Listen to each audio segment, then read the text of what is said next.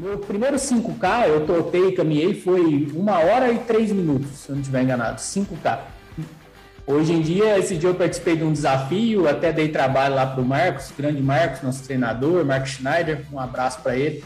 Eu falei, eu tinha que participar, estou numa planilha de ultra, mas eu tinha um desafio da, da Online de 5K. Falei, Marcos, vamos encaixar isso daí, eu preciso de uma semana dedicada a 5K, eu queria me matar, mas aí saiu. De uma hora e três virou 18 minutos e 46 de 5 quilômetros.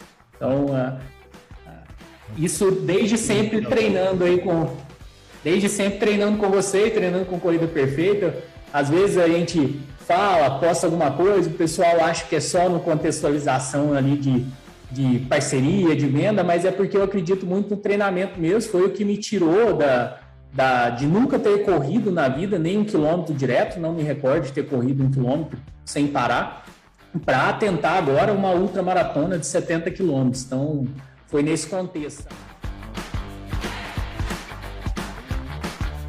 Olá, seja muito bem-vindo, muito bem-vinda a mais um episódio do podcast Corrida Perfeita. Aqui é Tiago Souza e estou aqui hoje com a presença muito especial do Elton. Elton aí conhecido como o bariátrico maratonista nas mídias sociais. O, o Elton nós temos o prazer de, de tê-lo como nosso cliente no Clube Corrida Perfeita. E hoje, nesse episódio especial, mais um estilo de episódio que a gente traz histórias que motivam, que engajam mais pessoas a mudarem de vida também. O Elton vai estar aqui conosco contando essa história, essa história dele, né? A história de ter passado por um período é, de obesidade, ter feito a cirurgia bariátrica e hoje está aí mandando ver próximo de fazer uma ultra maratona aqui perto dessa gravação. A gente pode até gravar outra aí, né, Elton, depois da, da ultra. Seja muito, muito, muito obrigado pela sua presença aqui no nosso podcast. Eu que agradeço, Thiago, valeu demais o convite, sempre um prazer aí estar tá, tá aqui falando para a galera do Corrida Perfeita, para o Brasil todo, né, de um modo geral, e principalmente difundindo aí um pouquinho do, da questão da mudança de hábito, né, de mudar realmente de vida, foi o que eu ganhei no, com essa perda de 60 quilos, já dando um spoiler forte aí logo no início do podcast, né, que a gente vai falar bastante aí. Perfeito. E até já adiantando aqui, né, a gente pode falar um pouquinho no final, mas quem quiser te achar e trocar uma ideia contigo, ver o que, que você publica sobre o seu dia a dia. É bariátrico maratonista, tudo junto lá no Instagram, né? Tudo junto, Instagram, YouTube, TikTok, Facebook, estamos no outdoor da sua casa, na rua, qualquer lugar aí, só jogar bariátrico maratonista que nos acha lá. Tá falando para todo mundo, em todas as redes, e todas as idades. é. Então bora lá, cara. Começa contando um pouco da tua vida antes, né? Esse processo de ganhar uma quantidade muito grande de peso? Como é que isso se deu na sua vida? Qual foi o limite, digamos, desse momento mais difícil? Qual foi o pico? Vamos falar um pouco dessa parte anterior que, que talvez muita gente que esteja nos escutando pode estar passando por este momento agora. Sim, a obesidade é muito uma questão complexa, né, Tiago? A galera às vezes encara somente como uma questão de relaxo, entre aspas, né, de quem é, é, obeso, mas eu costumo comparar sempre com, por exemplo, é até um comparativo grave, assim, mas, por exemplo, o cara que tem câncer, ele não optou por aquilo, né? Então, eu costumo dizer que o obeso mórbido mesmo, geralmente, ele é uma pessoa doente. Ele não é uma pessoa que optou por estar ali, não é um cara relaxado, preguiçoso, geralmente, igual a galera pensa, né, que está deitadão no sofá lá tal. É um cara que sofre que tem seus problemas psicológicos, na maioria das vezes, é, tem que ter um acompanhamento é, psicológico, psiquiatra e assim por diante. Não é um cara que está confortável ali naquela situação. Eu falo isso por todo mundo que eu já conversei e por mim, né, pela minha pessoa, que pode-se dizer que ainda é meu local de fala, né, digamos assim. É, é fala-se muito isso, né, sobre ser uma doença, de fato, né, é ser uma questão de saúde, na verdade, perdão, melhor colocando, né, e ainda temos aquela questão toda, como você falou, né? A parte psicológica, que creio eu, pelo, pelo menos pelo que a gente estuda, avalia, que na maioria dos casos é até uma questão de saúde emocional mesmo, né? Que leva a um comportamento indesejado e as consequências também indesejadas.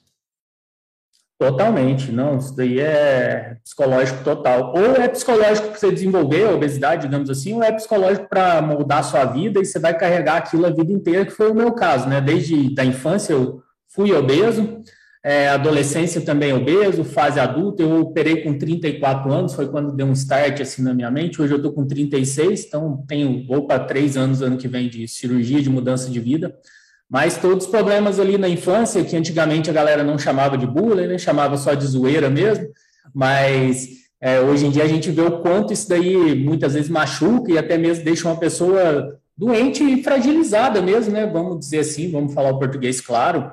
Você cresce ali muitas vezes com dificuldade física, dificuldade ali de, de um namoro na adolescência, o gordinho que é sempre o último a ser escolhido, e assim por diante, perante tantos cenários que a gente tem aí, né, de racismo, de a parte de GLS, assim por diante, muita coisa que é muitas vezes exclusa perante uma sociedade que se acha perfeita, né? E a obesidade eu coloco sempre nesse patamar tomada todas as proporções de gravidade, obviamente.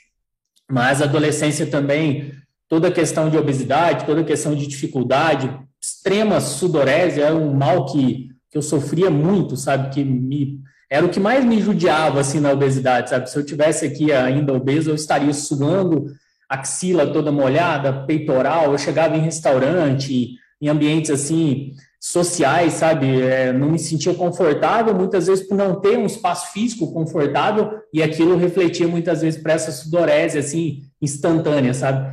Já teve ambientes, por exemplo, Tiago, um casamento, assim, de estar de paletó e o bombeiro, salva-vida do local, que sempre tem, né? Chegar em mim e perguntar se eu estava passando mal, alguma coisa, mas na verdade só estava suando de desconforto, sabe? Então, isso é, é pesado, né, cara? Muitas vezes a gente não, não gosta de falar, a galera que é ainda obesa não gosta de ouvir, mas é, é um ambiente pesado, é uma vida pesada, assim, é um dia a dia que não é, é extremamente pesado, né? confortável. Né?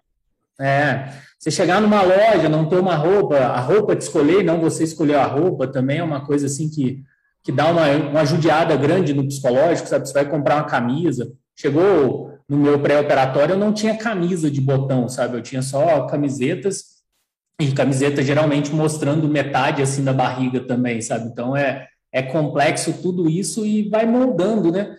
Mas você perguntou quando eu ganhei um peso, eu tenho assim comigo, eu sofri um acidente automobilístico em 2010. Eu fiquei praticamente um ano sem trabalhar nesse acidente, foi um acidente grave. Minha ex-namorada perdeu um rim que perfurou, eu tive mais de 10 fraturas pelo corpo, só aqui no braço esquerdo foram sete fraturas. Foi um ambiente bem conturbado, assim, psicologicamente. Eu já era obeso desde a adolescência, porém, esse período, 2010, até mais ou menos ali 2018, 2017, foi um período assim gigante de ganho de peso, sabe? Não fiquei com depressão, brava, nada, continuei a vida. Porém, foi um período assim de obesidade gigante. Foi nesse período assim desses sete anos que eu saí, por exemplo, de uns 85 quilos para 130, que foi o máximo que eu me pesei. Mas acredito que eu tenha batido mais do que isso de peso. Entendi. Qual é a tua altura? Tem 1,75. Sim. É, então, eu diria que esse momento foi um momento assim de, que, de uma curva ascendente né, de ganho de peso. Né? A linha foi subindo ali o gráfico né, de ganho. Total, total. A psicologia explica, né, nessas, nessas horas pesadas, assim, a gente desconta alguma coisa, né? Como eu não bebo, foi nunca fiz válvula, uso... né? Foi, foi minha válvula. Eu nunca fiz uso de droga, não bebo, não consumo bebida alcoólica, então a, a, a comida era minha válvula de escape. Então, é, era minha, minha, minha droga, meu alcoolismo, minha sinuquinha ali no bar e tal, era, era o meu cigarro, era a comida, era a obesidade. Bacana. Eu quero voltar a falar daqui a pouco um pouquinho da parte da infância, adolescência, mas desse momento especificamente, olhando para ele hoje e tudo que você alcançou, é, e colocando isso que você colocou agora, né, que poderia ter sido álcool, as drogas ou qualquer outra situação, você já chegou ao momento até de se pensar assim, nossa, eu sou grato por ter passado por isso né? Por, eu digo no sentido assim de poder ter sido uma situação muito pior. Sim. Ah, não, com certeza. Tem, tem muitos casos, né? Da, a gente vive, eu vim de um, de um, daqui do interior de Minas, cidade simples, relativamente simples, nunca fui um cara de posse, minha família, então eu cresci em ambiente que amigos perderam em drogas, perderam no crime e tudo mais. Então a gente, perante ao cenário, é, que poderia ter sido a vida, né? Essas frustrações da vida, você poder ter corrido para outro lado, assim, para ter essa válvula de escape, realmente a obesidade foi dos males o menor, digamos assim, né? Porque ainda tive a chance e a coragem de tentar mudar, né? Eu brinco que eu ainda sou um ex-obeso em tratamento. A obesidade, ao contrário de um apêndice, por exemplo, ela não tem. Você não tira e ela vai embora, né? Então, a vida inteira eu continuo podendo ser obeso. Né? Bacana é, esse, essa situação, então, voltando a falar onde eu queria, da infância, né? Você se lembra de, do, de como era esse processo na infância? Claro, se puder falar um pouco a respeito também E dentro desse processo, o resultado que você teve de ganho de peso ainda na infância, qual as consequências que você imagina que tiveram relação, ou de repente até num trabalho de terapia, você identificou isso também de alguma forma? Conta um pouquinho desse momento lá do comecinho da vida mesmo. Sim. É, então, o relato que eu tenho assim de, de médico na minha vida foi com 11 anos, cara, já com colesterol alto. Uhum. Foi assim, para operar para bariátrica, a gente tem que trazer um histórico, né, para poder, poder ser aprovado, todos os exames tudo mais. Então, eu fui buscar isso com 11 anos. Tem um relato lá da pediatra me prescrevendo aquela dieta raiz, né, que nem era tão difundido nutricionista, que era as alface, a castanhinha, era o, o adoçante e tudo mais, né, isso com 11 anos. Bem Mas desde. É, era. Não resolveu nada. Se perguntar se eu emagreci um quilo, eu acredito que não, né? Senão eu não tinha chegado onde eu cheguei. Mas nessa época, Mas, a... mais nessa linha médica, não teve nenhum acompanhamento também psicológico, alguma coisa nessa linha, não? Não, eu acho que nós somos mais ou menos da mesma idade, né, cara? Eu tenho 36 aí, então antigamente não era tão difundida essa Sim. questão psicológica e nem tinha tanto esse acolhimento, né? É, muitas vezes meu pai não, mas tinha muitos pais que você chegava nessa questão de dar esse choro, assim, entre aspas, do bullying, da zoeira ali no colégio, se bobear, você ainda apanhava em casa, né? Eu tenho, a nossa infância era mais, mais raiz mesmo, né, digamos. Mas, cara, a, o, o princípio ali é desde 5, 6, 7 anos de idade que eu me recordo de obeso, de dessas brincadeiras de criança, de ter dificuldade em correr, ironicamente, né? Nunca, nunca participar direito de brincadeiras, de aqueles, que as brincadeiras de salada missa na rua, sempre ser o, o excluído por ser o gordinho e sempre ter um milhão de apelidos. Isso tudo eu sempre encarei, cara, pelo lado bom. Nunca tive, nunca peguei pilha. Não me recordo de ter brigado, nem adulto, nem adolescente, nem criança por causa disso. Sempre levei na brincadeira. Sempre fui o zoeiro da, da turma. Eu acho que por ser o gordinho, alguma coisa você tem que ter de diferencial, né? Então, essa questão de de contar piada, de zoar a galera, eu acho que é para auto é, se né? defender, né? É. Antes, antes de ser zoado, você zoa, então, para se defender, ou então se auto-zoa, né? Digamos assim, você mesmo faz piada contigo, eu acho que fica mais leve o, o ambiente. Mas, como eu disse, não é confortável, né, cara? Uma criança que passa por isso. Tanto é que hoje em dia tem muito acompanhamento, né? Nenhum pai quer que o filho já cresça obeso, já, já procura-se um, um, tratamento, já procura-se um psicólogo para ver o que está causando aquela obesidade, né? E logo, logo a obesidade vai ser tratada como doença, né, cara? Já, já tem, tem um CID aí na, na classificação de doenças e tudo mais, já, já até demorou se você for olhar, né? Sim, sim. É, e na, na, tua família você tem algum histórico ou foi uma coisa que começou mais em você mesmo? Tinha alguma referência nesse sentido? Não, tem. Minha mãe ainda é obesa. Minha mãe é, é bem obesa, com doenças provenientes da obesidade, a parte ali cardíaca, diabetes. É, meu avô também é, faleceu infartado, então sempre tive esse histórico assim mais próximo na família, sabe? É, e hoje em dia dói, né, ver a mãe da gente assim. Minha mãe tem 65 anos, ainda é baixinha e obesa, sabe? Então a gente muda a vida, a gente tenta falar, tenta inspirar, tenta é, jogar real, mas eu não sei o que passa na cabeça. Na verdade, eu sei, né? Nunca, nunca emagreci. É, nunca emagreci com alguém me falando. Nunca emagreci com alguém me falando para emagrecer. Eu só emagreci e resolvi quando eu quis, entendeu? Então, essa, para quem está nos ouvindo, se você está nessa situação ou tem algum parente, algum familiar, marido, esposa, é, o apoio é fundamental. O apoio, o acolhedor, né? Agora, essa cobrança de, ah, você não está gordo, você não acha que você está gordo. Obviamente, a pessoa sabe que ela está gorda, que ela está obesa, né? Que ela não está ali no, no seu normal, né? Então, geralmente, o abraçar ajuda mais do que o cobrar. Sim. Já que você falou dessa decisão de mudar, era até o próximo ponto agora, né? Qual foi o momento realmente de virada na sua vida? É, começou antes da cirurgia? Foi com a decisão da cirurgia mesmo?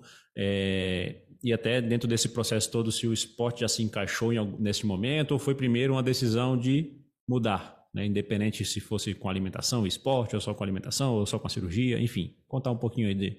Acho que é esse momento que chega para todo mundo, né? Ah, chega. É, eu nunca tinha tido um histórico assim de atleta, como diria o poeta, né?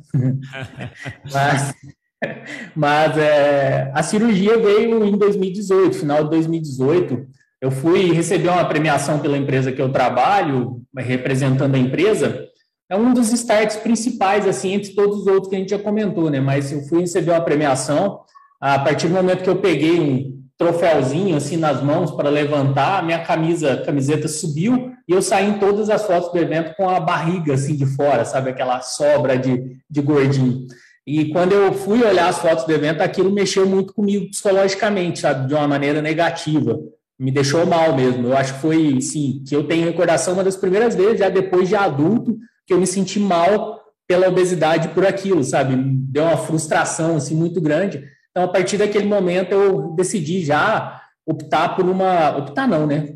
A, cirurgia, a bariátrica a gente não opta, a gente vai atrás de um cirurgião e ele que opta por você ou não, de acordo com as suas comorbidades, né? Então, eu procurei um cirurgião já, referência aqui no sul de Minas, me pediu todos os exames e eu tinha todas as comorbidades de obeso é, a gordura no fígado, colesterol alterado, IMC já era de mórbido, IMC acima do que pede na adulto lá, né, na diretriz de utilização para bariátrica.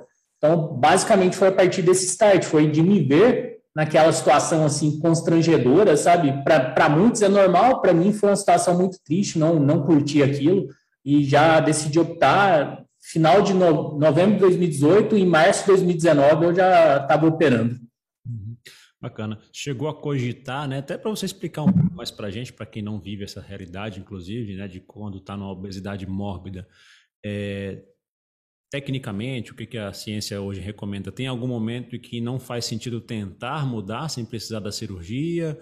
Se existe essa possibilidade, você chegou a cogitá-la também? Ou o caminho, dependendo da situação, já é a cirurgia direto? Enfim, fala um pouquinho sobre isso para gente.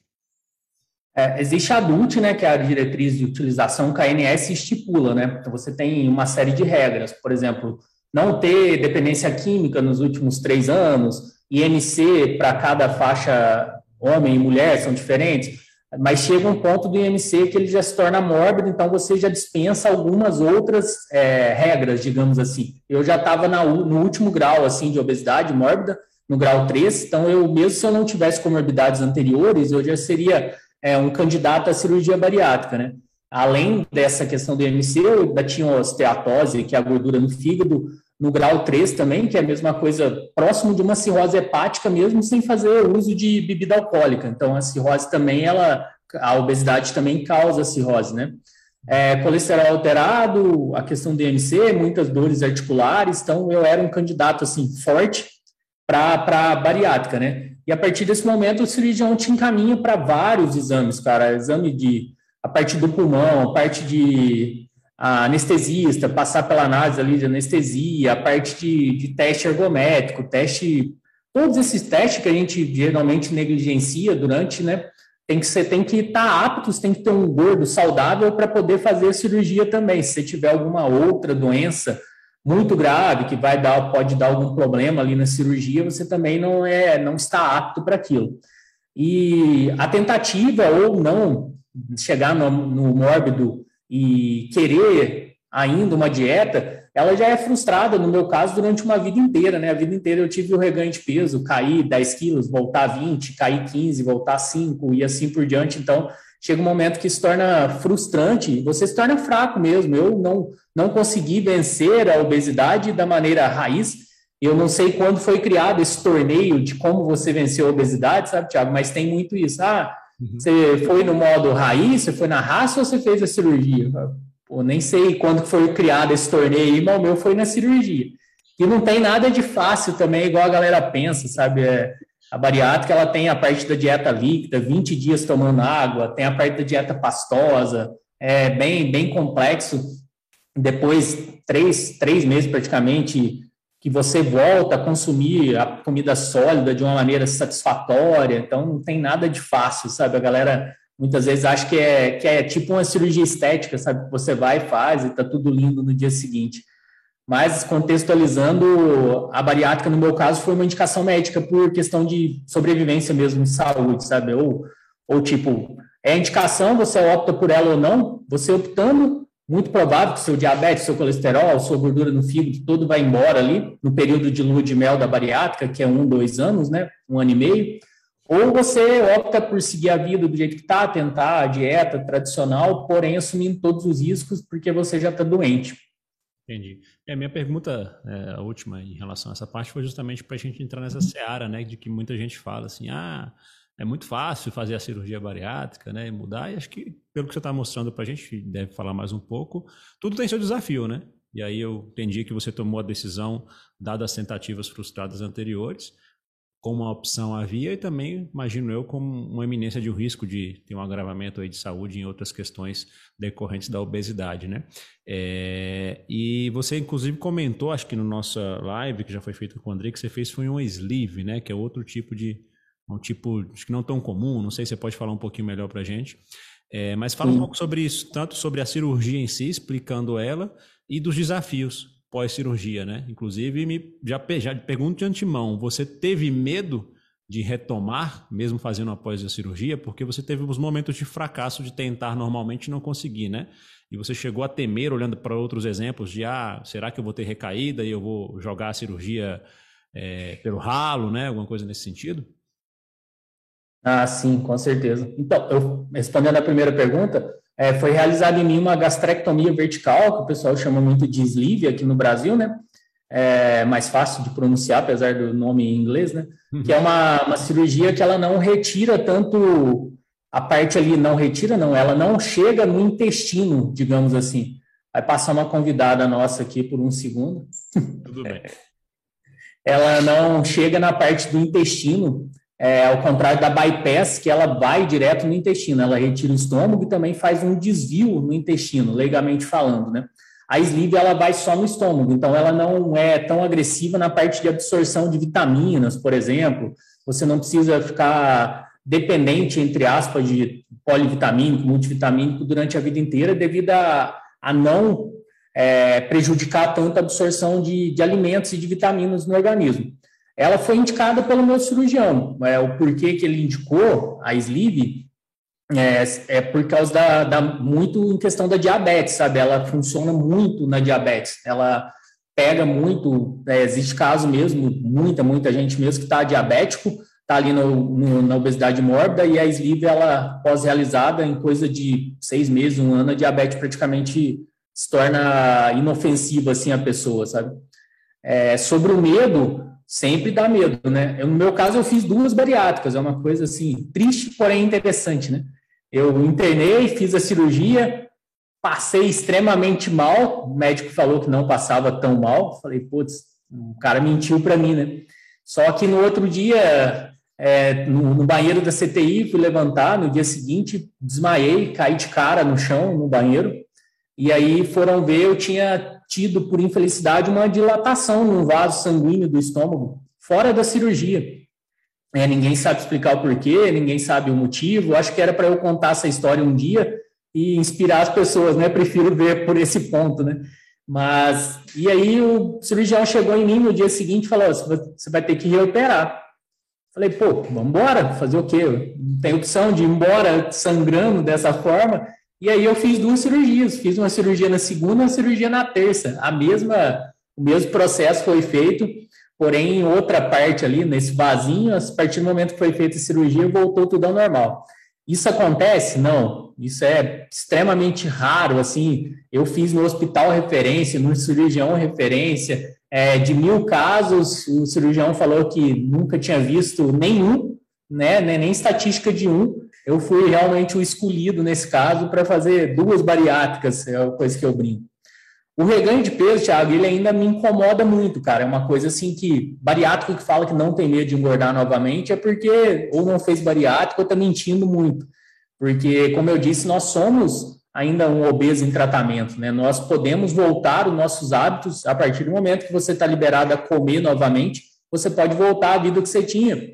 Assim como eu conheço muitos, muitos bariátricos, participo de muitos grupos, é, tem muita gente que fica focado somente na dieta, na alimentação, cara, e fica ali na alface, no franguinho, não sei o quê, tá tudo certo, mas eu acredito que ninguém vai conseguir viver a vida inteira dessa forma, sabe? Vai chegar um momento que você vai dar suas escapadas, você vai querer ter um outro estilo mais social, digamos assim, né? Beber para quem bebe, comer alguma coisa no dia a dia. Então, a parte do esporte que entra nesse aspecto, né, de não deixar tanto a nossa cabeça ficar com tanto medo, pelo menos você equilibra, né? Ah, tô correndo tanto, tô malhando, tô não sei o quê, então dá para eu manter ali o equilíbrio do seu peso, né? Mas o medo existe, o medo é, é eterno, eu acho assim. Não o medo de voltar a ser obeso, de não sei o quê, de ter a vida novamente, mas de ter passado por tudo que eu passei, no meu caso mesmo, com esse susto na cirurgia, e jogar fora, né? Eu acredito que a vida é muito longa, mas eu não pretendo novamente ter o peso que eu tive, não pretendo ter a vida que eu tinha ali de sedentário e de obeso mórbido. É, minha pergunta foi até mais no sentido da época da cirurgia, né? Se esse medo, às vezes, te fez, por algum momento, ah. é, cogitar não fazer, né? Porque muita gente que não ah. pensamos a respeito da possibilidade, já também muitas vezes coloca isso como uma desculpa prévia, né? Eu não vou fazer não, porque depois é muito difícil não voltar ao que era, né? Já vi caso de é. fulano, de Beltrano, né? Então, enfim, é, é uma coisa que ocorre com muita gente. E em relação a essa questão de um, não sei se foi o termo que você usou, um eterno obeso, um obeso em eterno tratamento, né? É, uhum. é, claro que há um riscos, né, é, grau, graus de risco diferentes, mas todos, independente de terem sido obesos ou não, de terem feito uma cirurgia ou não, são obesos em potencial, né? Então, é, todo mundo, né? temos alimentos à nossa disposição, temos uma vida recheada de experiências, certas experiências podem, no, podem nos colocar numa situação dessa. Claro que em determinados contextos, mas pessoas, pessoas estão num nível maior de risco de, de que isso ocorra, né, cara? É, mas a minha pergunta foi mais nesse sentido mesmo, de entender o teu momento lá na época, se você chegou a pestanejar ou não em relação a isso, por conta do medo não, de não. não, não, não, não pensei em desistir da cirurgia, tem esse lado bom, assim, esse mindset legal de tomar uma decisão e seguir da vida, sabe? Eu acho que é, que é um ponto que, que é vantagem para mim, assim como na, na corrida hoje em dia, de colocar metas e de seguir, eu acho que é um ponto que me deu muita segurança, assim, de realmente querer. Tem, tem três dias antes da cirurgia que são cruciais, que é, você entra em dieta líquida antes de operar, né? São três dias antes da cirurgia.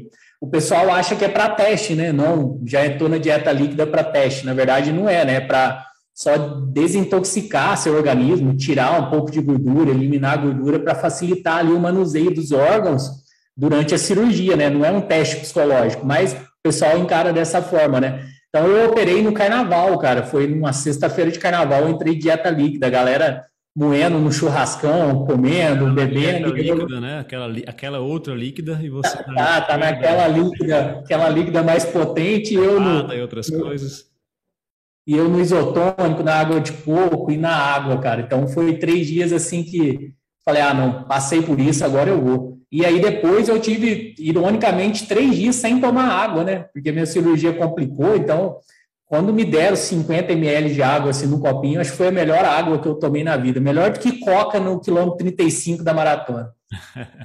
Bacana, cara. É, vamos entrar na parte do esporte agora, mas eu gostaria que de repente você se puder, claro, deixasse assim uma mensagem, alguma dica ou uma sugestão de caminho para quem está num momento como esse que você passou anos atrás, de estar talvez numa obesidade mórbida já, né? E já ter cogitado a cirurgia ou já ter tentado outros momentos emagrecer como você tentou sem precisar disso.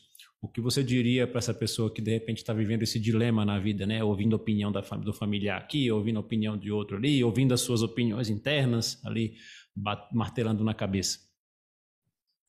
Ah, eu posso dizer, cara, que a pessoa não sabe ainda o que é viver. É pesado, é duro, mas é a grande verdade, sabe? O emagrecimento traz uma vida que você não conhece. Eu não conhecia, não sabia o que era não ter limitação física, não sabia o que era não ter limitação psicológica. Obviamente que a vida continua cobrando, as coisas continuam difíceis, mas você deixa de carregar um fardo, literalmente, que você não precisava carregar durante toda a sua vida, sabe?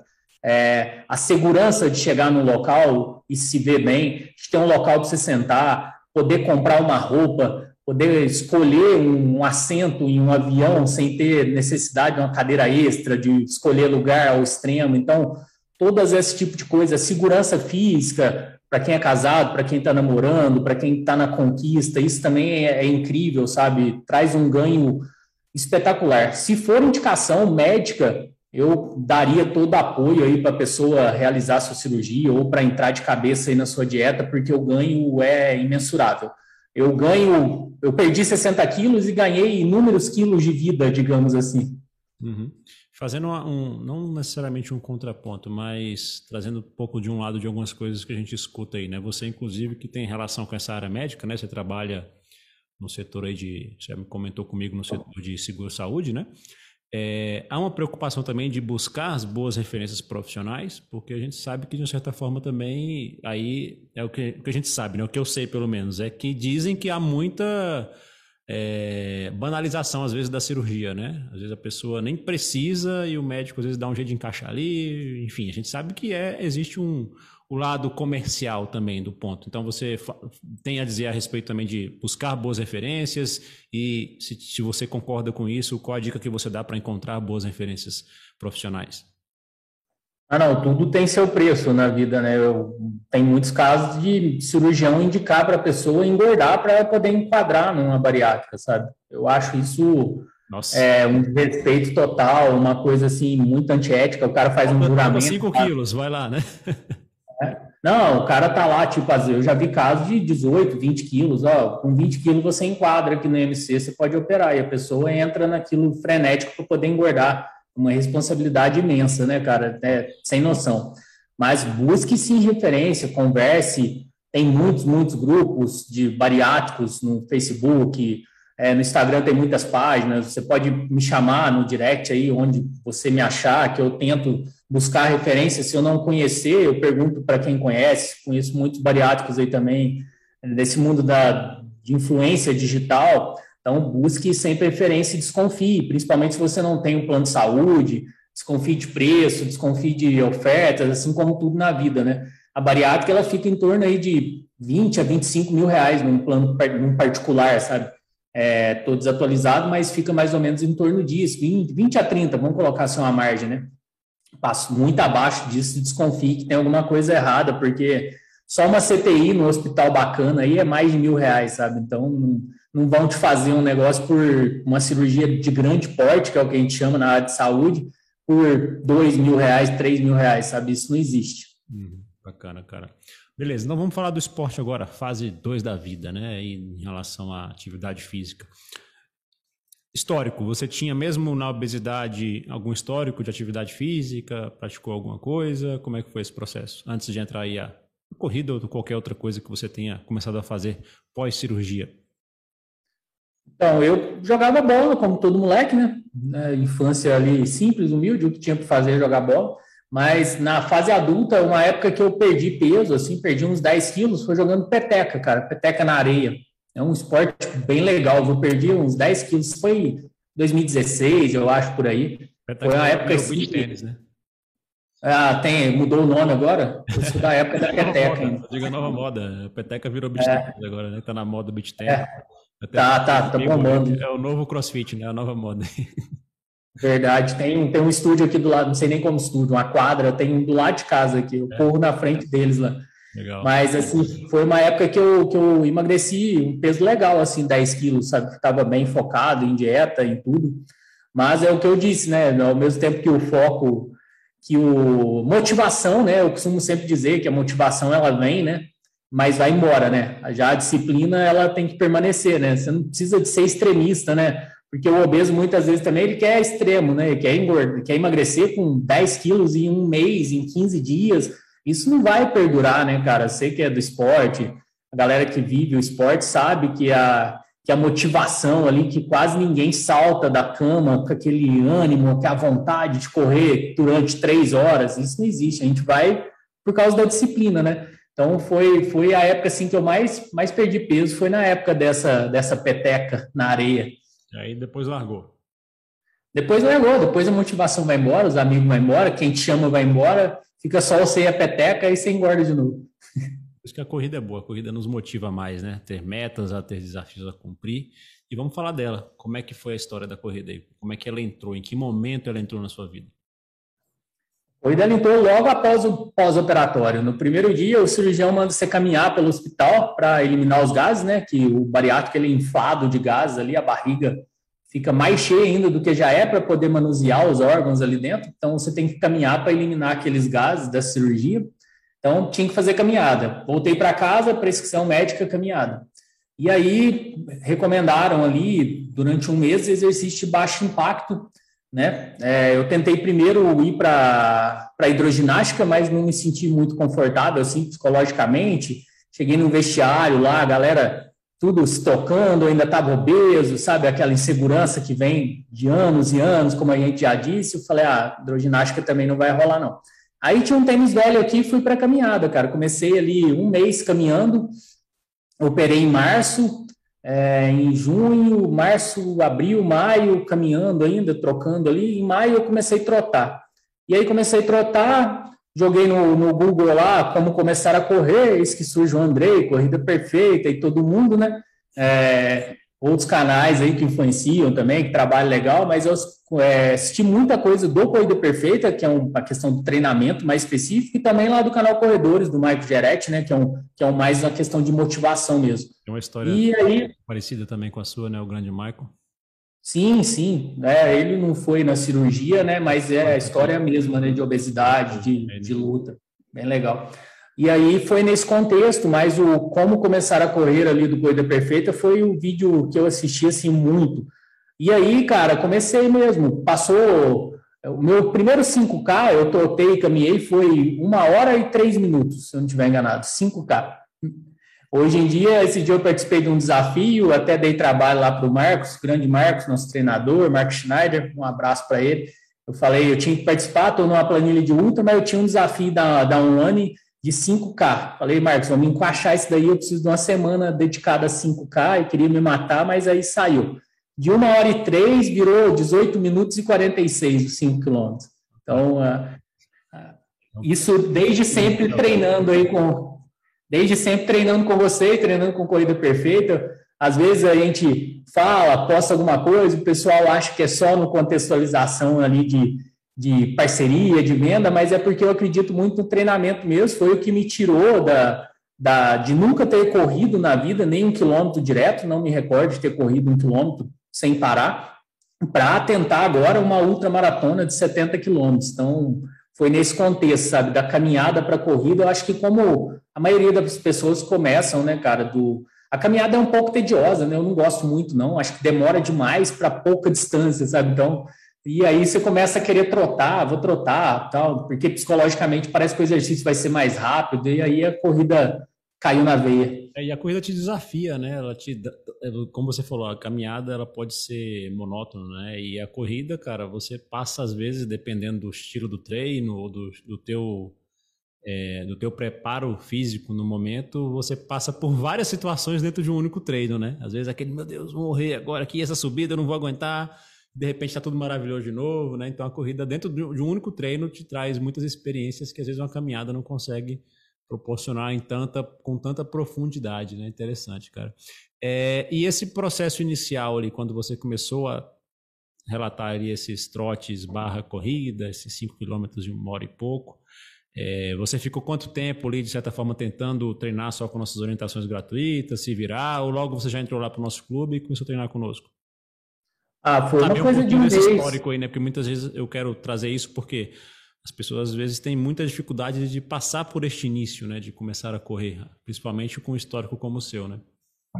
É, foi coisa ali de um mês, eu ainda tinha 115 quilos quando eu comecei a trotar, é, ainda estava, operei com 130 mais ou menos, né, 115 ainda era bem obeso pela minha altura, né? Então foi começando ali, mas coisa de 30 dias, é, eu tentei sozinho, somente seguindo orientação, peguei boas e velhas planilhas genéricas na, na internet primeiro, né? Que é, tô, acho que 90% dos corredores passarão por ela quando começar, mas depois você vai estudando, você vê que aquilo é realmente um genérico, né? Que ninguém te conhece, ninguém sabe a tua especificidade, seu histórico, que muitas vezes é até irresponsável, né? Você vê lá na planilha genérica que o cara tem que correr, sei lá, a 5 quilômetros na terça-feira, mas o cara tá vindo de 115 quilos, nunca correu na vida, então é uma coisa bem agressiva, digamos assim, né? Mas foi depois. Mais do que isso, Elton, até abrindo um parênteses aqui, perdão, desculpa te interromper. É, às vezes a planilha ela pode ser adequada para a pessoa, essa planilha que é encontrada na internet gratuitamente ou até no aplicativo pago, mas o que a gente vê que faz falta aqui quando a gente construiu o nosso clube foi justamente você não ter proximidade com um profissional para te orientar naquilo.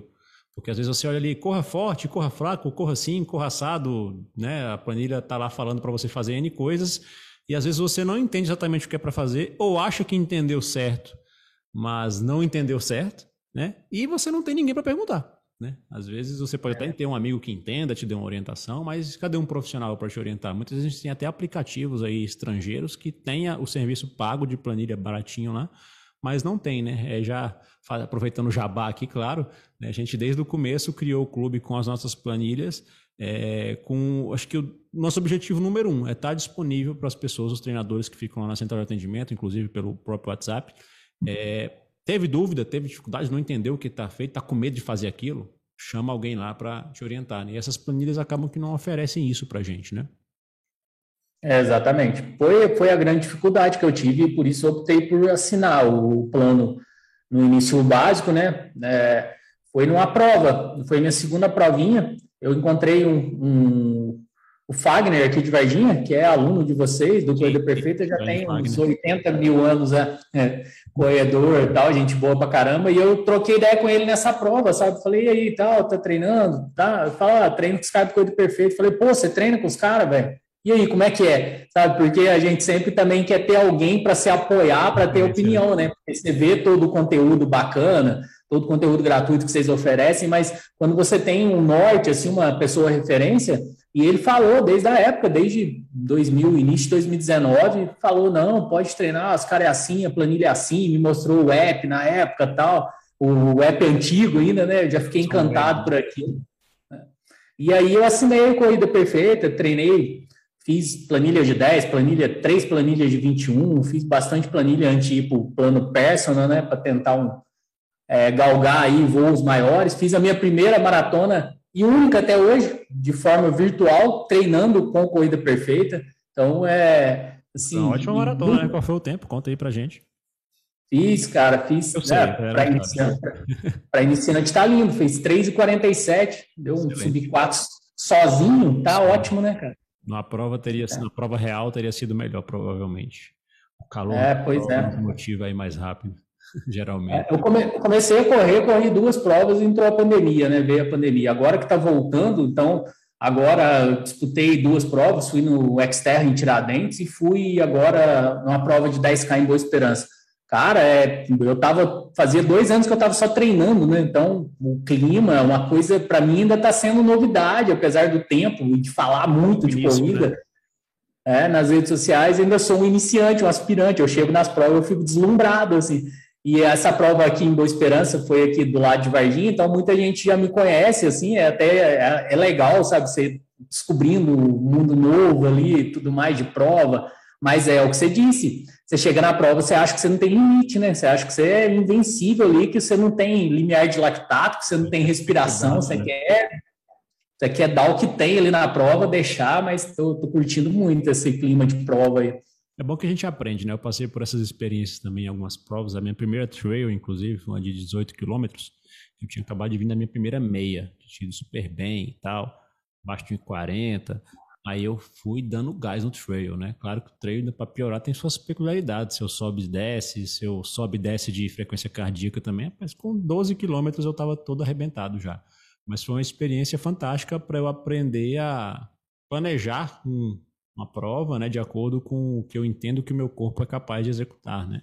Sem ir só pela emoção. A emoção da prova, ela nos motiva muitas vezes, né? Mas o aí mais rápido, mas acho que se a gente juntar isso com a percepção de esforço, né, é o que a gente defende lá no Corrida Perfeita, que você já conhece bem, que é não treinar pelo número, mas treinar, treinar, né, na hora de executar, executar com base na sensação de esforço que está planejado ali, aquele que você sente que consegue, às vezes você segue isso e ao mesmo tempo consegue ir um pouquinho a mais porque está numa prova, né, é, isso é legal, é, é bacana ter essa sensação. Show, cara. Até você falou sobre o plano personal, né? O personal, em, falando em inglês. É, nós temos essas duas modalidades, né? A gente mudou para ela, mudou na verdade, criou essa modalidade no final do ano passado no, e começou a ampliar no começo desse ano. E o Elton entrou, né? O Elton teve as duas experiências de treinar com o plano essencial. Para quem não sabe, é um plano onde a gente oferece toda a metodologia do Corrida Perfeita, os exercícios, é, a parte de realmente te orientar quanto a melhorar sua postura, sua parte técnica. e oferece as planilhas que nossa equipe prepara, mas você segue ali, digamos, num formato mais econômico, sem um acompanhamento individualizado do treinador, né? Sempre que você precisa de ajuda, você aciona ali a central de atendimento que eu falei que existe, é, você pode trocar uma ideia, sempre pedir feedbacks, e o plano personal, diferente desse plano mais básico, essencial, um membro da nossa equipe, um treinador da nossa equipe é direcionado para te acompanhar no um a um a intervalos regulares, né? Que é esse plano que você está buscando agora, né, Elton? É, me fala até, não necessariamente do plano, mas só desse processo de evoluir em treinamento. Como foi para você passar a treinar com planilha estruturada, no primeiro momento lá com plano essencial, né? E como está sendo agora a sua experiência de é, treinar com um, um, profissional do teu lado aí, te, te acompanhando, conhecendo mais detalhes da tua história e até como isso fez diferença pelo fato de você ter uma história recheada de informações, né? Você falou do acidente, tem a obesidade, tem a cirurgia, enfim, tem muita coisa que envolve uma boa prescrição de treinamento. A gente até fala, né? Em situações mais peculiares, de fato, o mais adequado vai ser um acompanhamento mais próximo. É, com certeza. O plano essencial ele atende muito, né, Thiago? Principalmente para quem está deixando de fazer a corrida ali for fun, a corrida ali é, aquela, aquela meia hora, né? Duas vezes na semana. Do mesmo jeito todo dia, né?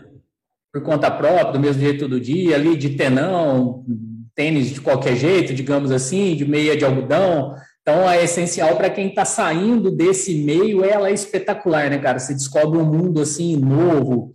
Você pega os vídeos lá dentro da plataforma de postura, de mente, de fortalecimento, é espetacular, assim. É, é um plano que atende o cara a vida inteira, se ele quiser ficar naquilo, né? Muitas vezes é o que eu falo para a galera, não é só porque você está treinando corrida que você quer performar, quer moer, quer tempo. Muitas vezes você quer só ter uma corrida mais estruturada para você não se machucar e ter uma durabilidade ali, digamos assim, no esporte que você gosta, né? E o benefício também que, a atividade proporciona, né? Porque muitas vezes a gente Sim. fala de a ah, seguir treinando da mesma forma, às vezes só muito leve ou só muito forte, e você acaba não obtendo todos os benefícios que você pode obter, né? E para fazer para isso acontecer é importante ter uma planilha, um treino bem estruturado. É. Já o personal, para quem gosta de corrida, é uma aula, né, cara? Para quem gosta mesmo de estar tá envolvido na corrida, quem gosta de aprender sobre seu corpo, ele é uma aula, assim. É um tipo de treino, não sei de onde vocês arrancam tanta criatividade para fazer treino, eu fico impressionado. Cada semana que eu abro lá o aplicativo, Falo, poxa, achei que ia repetir alguma, mas toda semana tem uma coisa diferente, é um, um estímulo diferente, é um regenerativo. Você lê até o meio da frase, assim, você abre um sorrisão, aí com estímulo de velocidade, fala, pô, tava bom demais para ser verdade. E assim é, um, é uma coisa incrível. E é legal esse feedback, né? Esse contato ali com o professor mesmo é você aprender, você poder ter essa percepção de passar, ó, por exemplo, domingo eu chamei o Marcos, falei, Marcos, terminei aqui com uma dorzinha na, na pata de ganso tal, e hoje, terminando aqui, eu já vou com regenerativo. Então, esse feedback, essa prescrição ali, o Marcos falar, não, vamos tirar isso, não sei o quê, essa semana você trabalha tal coisa na academia de fortalecimento, esse, essa orientação, ela é espetacular no personal, né, cara? É uma coisa assim que só quem passa e quem quer ter a percepção corpórea, quem quer aprender mais sobre corrida, aprender seus limiares, aprender seus, seus limites aí, suas zonas de frequência de treinamento de uma maneira corretinha mesmo, vale muito a pena, é impressionante. Quando você vê, quando você for para o personal e ler lá limiar de lactato, deixa escorrer uma lágrima no canto dos olhos, assim que o bicho vai pegar. Mas até falando dessa questão do treino, né? A gente, eu até falei isso que numa live dias atrás, tirando dúvidas sobre o nosso clube, é, que sendo nosso serviço ou não, mas quando vocês buscam uma planilha pronta, ou uma planilha de aplicativo, ou o nosso clube essencial, que há profissionais que prescrevem a planilha, mas não ficam no dia a dia com você, é, quando você não busca isso, mas busca um treinador para te acompanhar no dia a dia, como no nosso caso do personal, você está comprando tempo também, né? Porque você, por exemplo, teve essa dorzinha. Se tivesse, vamos pensar em cenários, você estava no plano essencial, você ia acionar a nossa central de treinadores, ia cair aleatoriamente lá um treinador disponível. É, é assim porque é bem mais barato, né? a diferença de preço é bem grande. É. É, esse treinador ia acessar um histórico celular que nós temos registrados, mas nunca vai ser igual um treinador que está te acompanhando todo dia. Né? é, você vai ter que passar mais informações para ele, que talvez não estavam registradas no sistema, não estavam registradas no seu treino. É, então tem toda essa peculiaridade do acompanhamento, como ele faz diferença né, no dia a dia. O Marco já sabe todo o teu histórico recente, etc., tal, que está te acompanhando, ou outro treinador que estivesse te acompanhando. Numa planilha, então, gratuita, você não vai ter nem esse treinador, né? Você vai para a internet, para o YouTube, para os amigos, correr atrás de uma informação, gastar tempo com isso e às vezes não chegar na informação e na decisão que você precisa tomar, muitas vezes. E isso pode ser grave. A gente fala que o personal também não é só um plano para quem quer performar, né? Mas é um plano que ajuda muito em alguns aspectos. Eu gosto de destacar sempre dois, né? De ter um treinador do seu lado. Um treinador que conheça de corrida e que te acompanhe de perto de verdade. O primeiro é te dar segurança, né? Claro que o próprio treinador não vai prescrever o treino 100% perfeito, de repente ele pode colocar um negócio que você não gosta, um negócio que não encaixa na sua rotina, mas só o fato de estar do seu lado de verdade te acompanhando, a probabilidade de você não correr riscos né, no seu treinamento, de treinar de forma adequada, é, é, muito baixa. Você vai treinar com qualidade, mais qualidade ainda, né? E o segundo fator também acho que motivacional, né? A gente fala muito sobre isso, às vezes, e muita gente entra no personal com essa pegada de, poxa, eu sei que eu tenho um treinador ali que vai dia tal, né, conforme o plano que a pessoa contrata conosco, dia tal ele vai lá olhar para minha planilha e fazer uma revisão dos meus treinos, dar feedbacks e prescrever a próxima parte ali, a próxima semana, por exemplo, o próximo mês. E, poxa, no dia que chegar lá ele vai ver minha planilha vazia ou vai ver minha planilha executada, né? Então isso acaba sendo um fator de muita motivação, esse accountability, esse termo aí que a gente usa na, na, no meio empresarial, né, de prestar contas a alguém de alguma forma. Claro que é para você no final das contas, mas é uma ferramenta que te ajuda a saber que tem alguém ali que vai olhar para aquilo e te dar, o, te dar um retorno, né? E se não tá lá, cadê? Qual a cara que você fica, né? não, e é legal também a parte psicológica motivacional, né? né? O Marcos é um coach, mas o cara ele tem, tem umas palavras legais. Esse dia mesmo eu não fui treinar porque estava chovendo para caramba tal. Na verdade, eu fui no meio do treino, começou a chover, fiquei naquela dúvida se continua, tinha feito só 15 minutos de aquecimento. E aí eu vim embora, mandei mensagem para ele, falei, ô Marcos, hoje falhou, cara, faça amanhã, como é que é, tal, fiquei mal porque não treinei. Falou, não, cara, falta 10 dias, 15 dias aí para sua prova-alvo, você ficar doente nesse momento não ia ajudar em nada, correr na chuva durante o período que eu tinha lá de treino, uma hora e meia, uhum. então tá tudo certo, certo? passa para frente aí, próximo treino. Então isso te ajuda, né, cara? Às vezes, se eu tivesse sozinho, digamos assim, isso ia ficar martelando na minha mente, eu queria ter ido para outro dia, queria não sei o quê, pagar aquele trem de toda forma. Então, você ter essa percepção de um cara que está te acompanhando, que vê seu histórico, que sabe do que você está entregando ali na planilha e te dá esse apoio, é bem legal, né? Aquilo me aliviou a mente. Ah, beleza. Segue a vida aí, tá tudo certo, entendeu? Não é que o cara também vai ficar passando a mão na sua cabeça, que ele tem uma reputação a zelar também, né? Mas é, é esse momento de aconchego, digamos assim, também é necessário, né? Até para te balizar suas decisões, né? Como foi essa aí, né? Se dizer se foi adequado. Não, não, foi não. Vai lá de tarde quando parar de chover e vai treinar, né?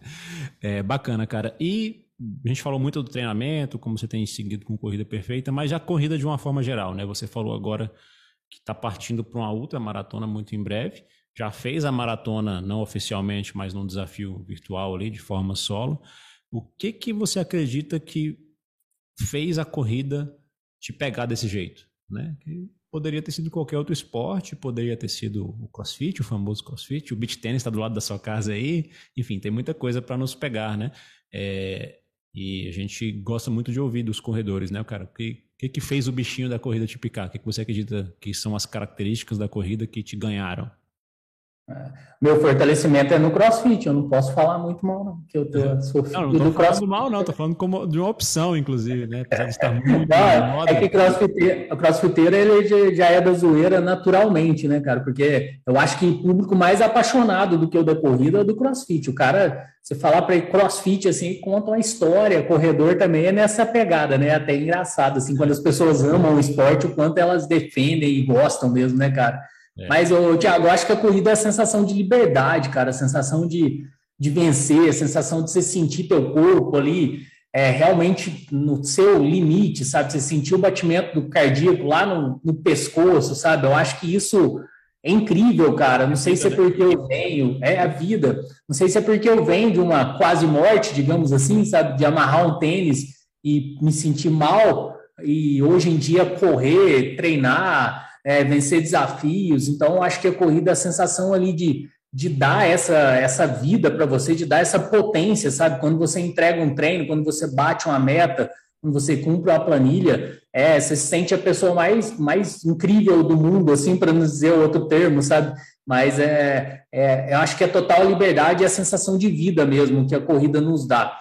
Tanto é que quando eu vou correr na esteira, eu não tenho tanta essa sensação de vida, de liberdade que a corrida nos dá, é uma coisa mais penosa, né? Então a gente brinca que eu sou corredor de rua e corredor de montanha também. De esteira a gente respeita, a gente corre quando não tem outra alternativa, mas ela não me causa essa sensação tão incrível, não. É, abrindo parênteses sobre a esteira, acho que eu até comentei em algum outro episódio ou live, eu não me lembro agora.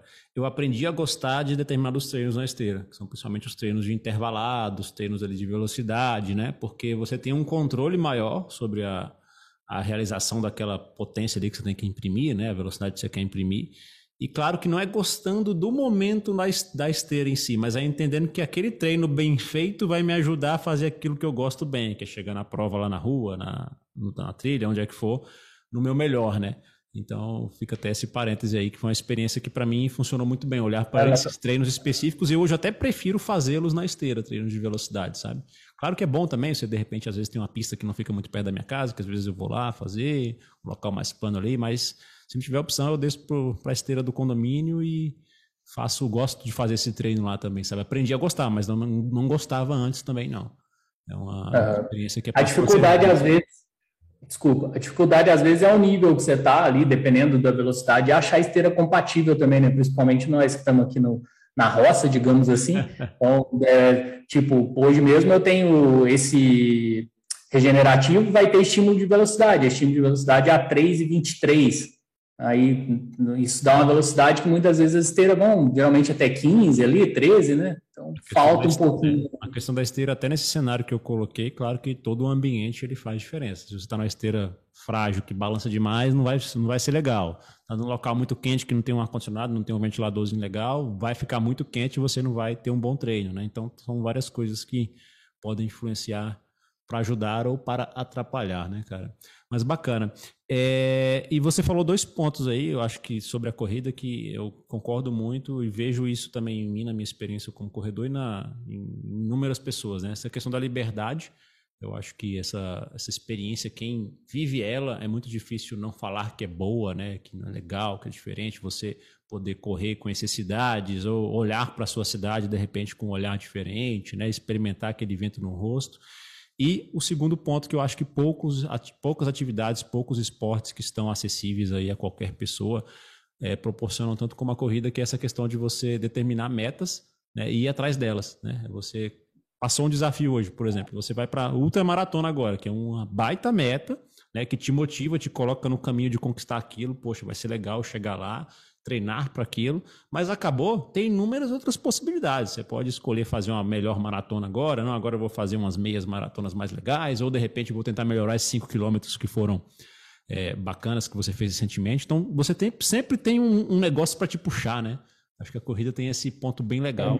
Eu acho que, de é. alguma forma, você quis colocar isso, né, a gente, somando a liberdade com essa questão de se desafiar, né? A gente vê que nos, até nos outros episódios que a gente teve aqui, que eu posso destacar para quem está aqui nos ouvindo e gostou do tema, é, falando de obesidade e outros pontos similares. A gente tem um episódio com o Amadeu também, que é um atleta nosso que de obeso passou a, a, a ultramaratonista também. Um recente que acabou de entrar no ar, anterior a esse seu, é, com o Carlos, que está trabalhando com a gente agora, que também era obeso e se tornou triatleta. Então, assim, em todos esses episódios a gente fala, vê muito essa questão de é, de se desafiar né, da corrida e os esportes similares de, de duração, de, de, endurance, perdão, darem essa sensação de, poxa, de ser desafiado e correr atrás daquilo, né? Então acho que eu, estou vendo aí que você está passando por isso de verdade, né? Chegou aos 42, mesmo sem provas, e agora está numa ultra. E fala, é. vamos até falar, aproveitar para a gente fechar falando dessa ultra. Por que, que surgiu a, a ideia, né, de fazer essa ultra? Qual foi aí o, uh, o, o, racional dessa história, ou o irracional, talvez. Né? Eu acho que vai mais para o irracional, não tem muita lógica, não, mas é querer a distância mesmo, cara, querer, sei lá, me autodesafiar, não é por nada, apesar da produção de conteúdo, não tem um contrato de alguém que me obrigue a correr uma ultra, não tem nada, sabe? É desafio pessoal mesmo. Quando eu comecei a correr, quando eu corri meus 10K, assisti muita coisa de ultramaratona, falei, ah, um dia ainda vou chegar lá. E aí o tempo vai passando, a gente vai treinando. Achei, achei legal também essa percepção do treinamento, né? Com é, a importância de, de, treinar né, a corrida, porque eu nunca daria esse passo sozinho sem um aval de um treinador, né? Eu tenho comigo assim particular, então com toda a carga de treino que eu já havia tido nas outras planilhas, mesmo com a planilha da, da maratona virtual, fiz quatro meses de planilha, então com isso apresentado e com o tempo disponível que eu tinha para essa preparação da ultra, que eram quatro meses também, nós chegamos à conclusão que daria para treinar, estaria apto para ir lá brincar no dia da, da ultra, né? Mas é, é o desafio mesmo, é o que você acabou de dizer, é vontade de ir, de fazer um, uma, uma corrida legal, de, de curtir o trajeto, divertir, estou indo para terminar, não estou indo com meta de tempo nesse momento, eu não sei o que me encontra, sabe, é um mundo novo, então acho que isso que te atrai também, né, é, como que é passar ali dos 42, o que, que eu vou ter pela frente, como que vai ser, e é uma luta trail, 90% no estrada de terra, e sobe e desce aqui em Minas, é, vai ser legal, vai ser, acredito que vai ser uma trajetória bacana e uma história legal que eu vou ter para para o resto da vida, né? Ah, dizem que a, gente, o, a, meta não é ser eterno, né? É ser imortal. Então, acho que sendo um ultramaratonista, eu posso me tornar imortal, pelo menos para os que me rodeiam aqui. Show. É, vai ser onde mesmo essa prova? É de Jacutinga à Borda da Mata, aqui no sul de Minas. Sul de Minas é 1.400 metros de ganho de altimetria. É uma prova, é uma prova bem. Para ser a primeira sua, inclusive, de ultra e naquele ambiente que você não conhece, não dá nem para pensar muito em tempo, não. Você pode ter alguma referência, né? Assim, mas sem é. muita prisão essa questão do tempo, né?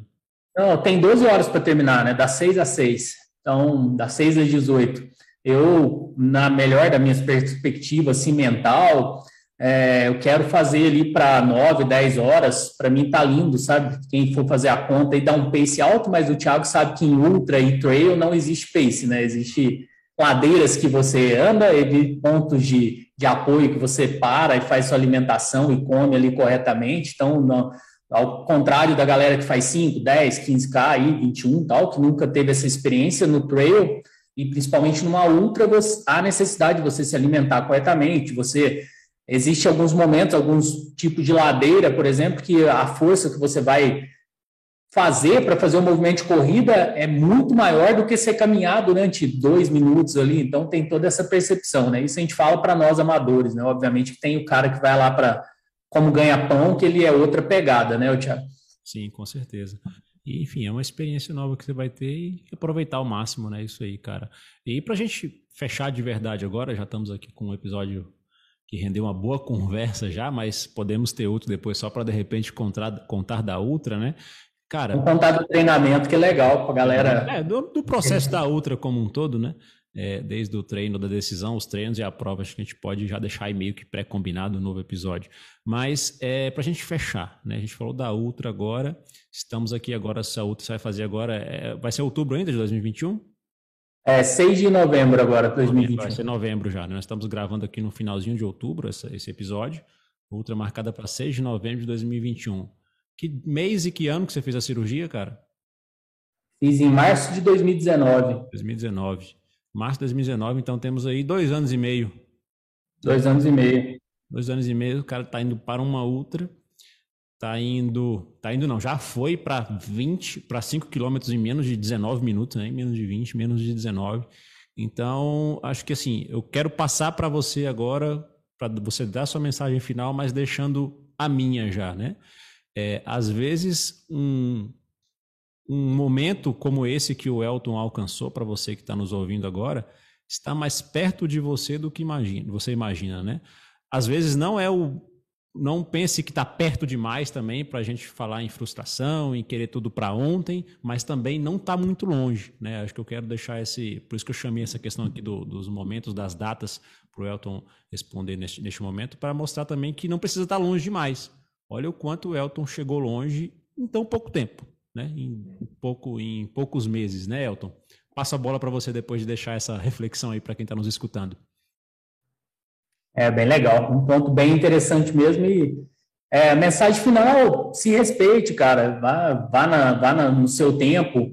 É, hoje em dia tem muita coisa na internet que quer pregar que nós somos capazes de absolutamente tudo, porém num tempo recorde. Eu sou contra esse tipo de filosofia, sabe? Eu acho que nós somos sim capazes de tudo, mas nós também temos direito de nos frustrar, temos o direito de não querer treinar um dia, temos o direito de no dia seguinte estar mais forte, querer treinar. Então, simplesmente se respeite e nada é impossível mesmo, sabe? Desde que você esteja ali no seu tempo, o, sua obesidade que te incomoda tanto, ela pode ser vencida de uma maneira cirúrgica ou não. É, a sua compulsão por alguma outra coisa, se você buscar um, um, esporte, pode ser que te ajude muito, com, aliado a uma ajuda psicológica. E o treinar corrida é uma coisa assim, viciante, é um vício do bem. É melhor do que ser viciado em lasanha, por exemplo, ou não, né? Um ponto polêmico. Mas é uma coisa, é uma coisa assim que é bom, uma bela polêmica. Mas agrega demais, cara. A, o emagrecimento em si, a corrida em si, o esporte em si, traz para nós uma outra, uma outra perspectiva de vida. Além de fisicamente, eu me sinto uma pessoa melhor também psicologicamente, mais paciente, é, mais humilde em muitas questões, sabe? O, a, o esporte também ela te mostra uma humildade assim que muitas vezes você não conhecia você está numa prova, chegar num treino, trocar uma ideia, alguma coisa assim, você vê que você ainda é um, um grãozinho de areia perante a tanta gente boa que tem por aí na corrida, isso te torna mais humilde e querer buscar sempre um pouquinho, querer aprender sempre um pouquinho mais. Então, acho que nesse contexto mesmo, se respeite e vá em busca de seus sonhos, que, que dá, assim como o Thiago disse. Show de bola, cara. Muito obrigado por mais uma participação em um conteúdo nosso, dessa vez no podcast, Elton. É, valeu demais, cara. Acho que é, é prazeroso para a gente poder contar histórias como a sua e poder ajudar muita gente que às vezes a gente nem sabe que está ajudando, está tá nos escutando e está passando por uma experiência desafiadora como você passou e de repente daqui a alguns dias, alguns meses está numa realidade completamente diferente. Por isso eu quero te agradecer imensamente aqui em nome de toda, toda a equipe da Corrida Perfeita. Espero te encontrar em breve aí num próximo episódio. É, como eu falei, né, vamos falar de repente da história da UTA, desde os treinos até a realização da prova e quem sabe também nos encontrarmos aí em alguma prova. As provas estão voltando neste país e é bom né, encontrar corredores de verdade ali, de carne e osso, não só na internet. Valeu. Ah, com certeza. Muito obrigado. Valeu, muito obrigado a todos. Forte abraço aí, Thiago, Andrei, Marcos, galera, toda a equipe aí do Corrida Perfeita. Isaura, que faz um trabalho espetacular lá no, no, no, Instagram do Corrida, né? Com textos motivadores, muito legal mesmo. Um forte abraço aí para todo amiga mundo. Amiga Rosaura, sua conterrânea de Minas, inclusive. É, muito, muito legal. Tá próximo aqui. Mineiro é bom de serviço. Valeu, Elton. Tudo de bom. Um abraço.